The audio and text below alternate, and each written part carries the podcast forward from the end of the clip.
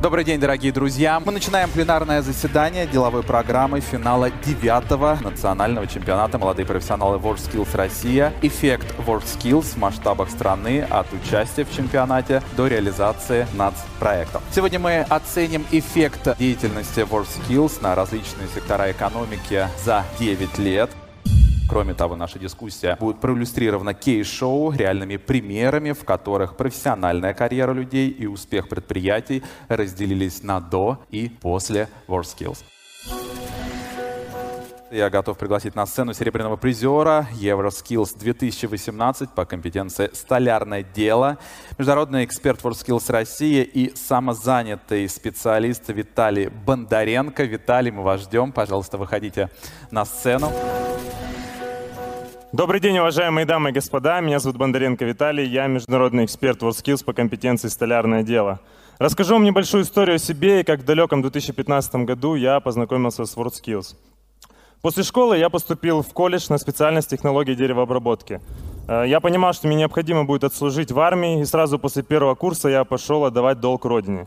Вернувшись, я решил доучиться, и вот на третьем курсе во время пары к нам зашел преподаватель и предложил всем, кто хочет, поучаствовать в конкурсе. Я сразу же поднял руку. До этого я ни разу не работал с деревом, э, установил себе в колледже рабочее место и начал тренироваться там после учебы и до учебы, если была вторая смена.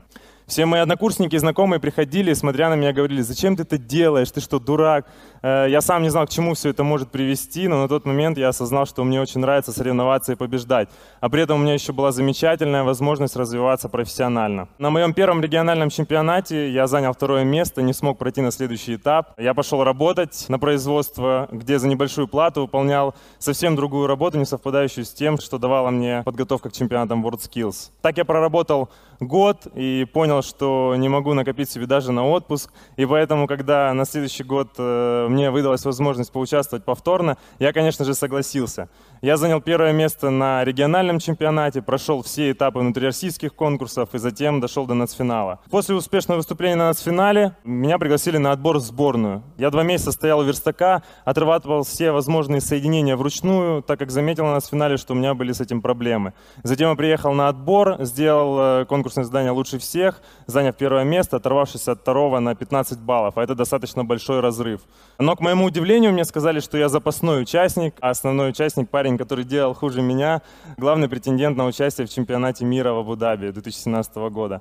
И три месяца подряд я делал задания лучше него, развивался, старался, но при этом э, его первым постоянно звали на сборы, звонили от руководства, спрашивая про его размер одежды, ну и других подобных вещах. Э, я очень ждал контрольного среза, и вот за полтора месяца до чемпионата мы только начали очередной раз выполнять конкурсное задание.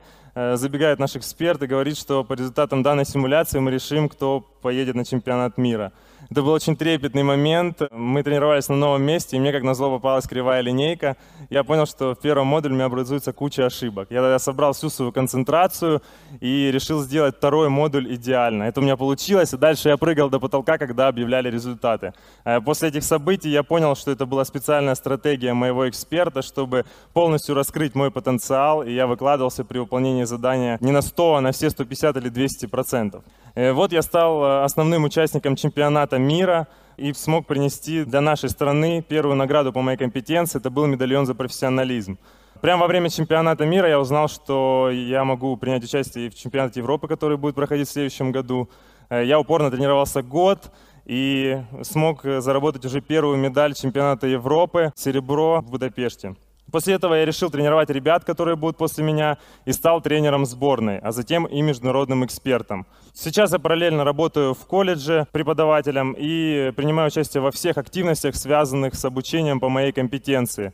Э, это мое основное дело. Я также не бросаю WorldSkills, потому что еще есть куда расти. WorldSkills — это постоянные вызовы и развитие. Э, но также э, я еще развиваюсь во вне системы WorldSkills.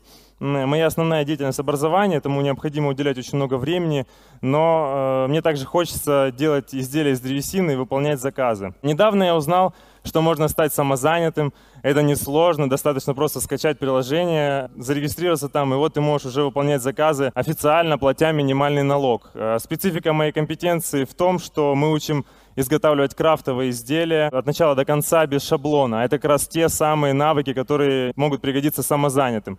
И поэтому э, после окончания с конкурсом, да и в целом после окончания обучения по моей компетенции, я считаю, что самое разумное – это выполнять заказы самостоятельно, а самозанятость – это лучший выход данной ситуации, так как это проще, чем ИП и ООО, но у тебя остается неограниченная свобода для творчества, в отличие от работы по найму. Спасибо, спасибо большое.